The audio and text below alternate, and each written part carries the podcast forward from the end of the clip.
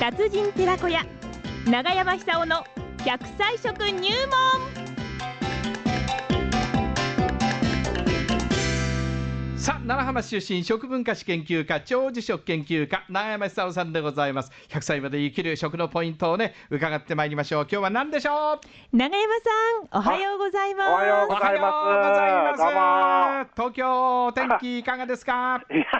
笑って大変ですよますあら大変いや、なんかあの救急車の音があのさっきからしょっちゅうしてますんで、あ転んでえー転倒してる方がいてるんですよね。長山さんのおお家年寄りが転倒するとの前も大変だもう真っ白な真んでっす白です。真っ白ですか、え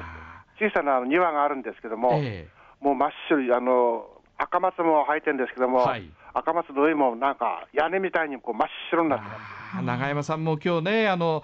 お仕事でお出かけになるかもしれませんしお気をつけくださいね今あ、日どはうも、はねい、ありがとうございます。ねえ東京は大変ですよ、階段が多いですから。東京はそうだ、ええ大変だこれから ね本当に大変です。しあーかし、そちらもあの大変なんじゃないですか。はい、こちらもね、あのやっぱりなんか春雪という感じがしまして、あの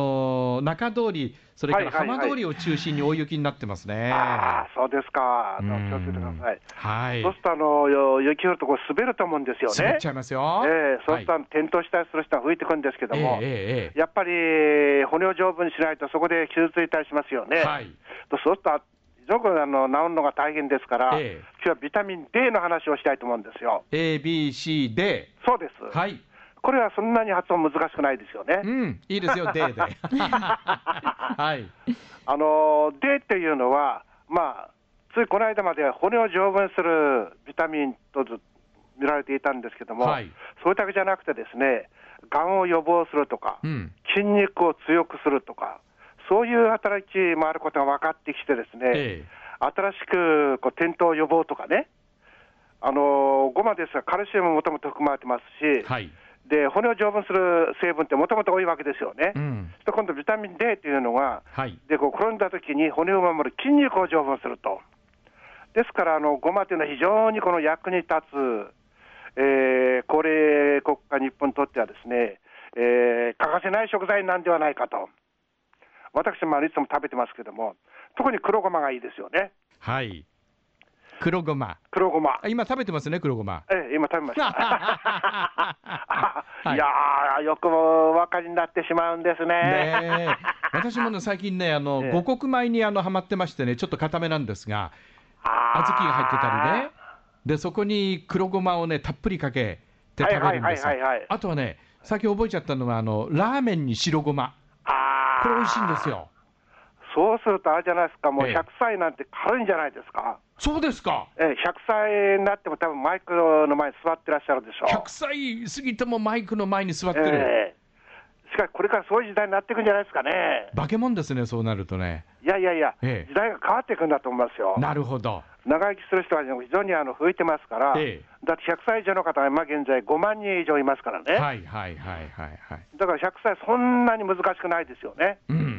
70、80、鼻たれ小僧の時代です よ。そうですかそうなんですはいじゃあ70、80代子作りにも励まなきゃいけないんですね それは難しくないと思いますね。難しくないええ、はいあの黒ごま食べると黒ごまにアインっていうミネラルとアああ牡蠣の中にもいっぱい含まれている、ルキニンっていうアミノ酸が含まれてる含まれてますから、はいこれどちらもあれですよね、え精子の原料です。えなるほど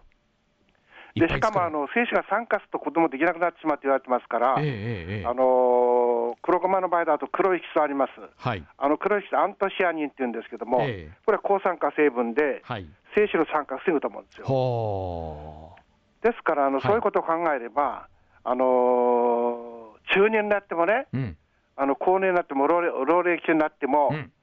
もうこれからは本当にこう楽しい人生がこういくらでもこう展開できる時代になってきたって感じですよね。いや本当永山さんみたいに楽しく年を取りたいですね誰でもできるんじゃないですか。そうですえか、ーショショックだと思います。食ね食べるショックことですよえねーはいやっぱり食べる達人になってほしいって感じますよね。食の達人に、ええはいで、まあ、80、90っていうところに、80年も90年も骨を使うわけですから、はいどうやってこの丈夫な骨を維持するかって、これ大事になってきますよね。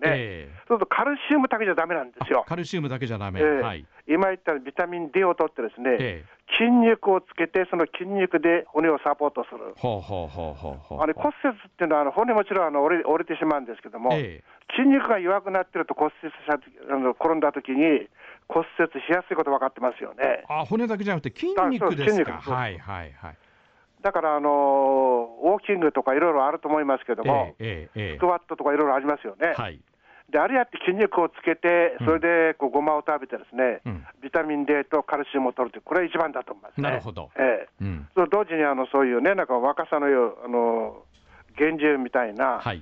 徳川家康んだって66歳で子供作ったんですよえ。え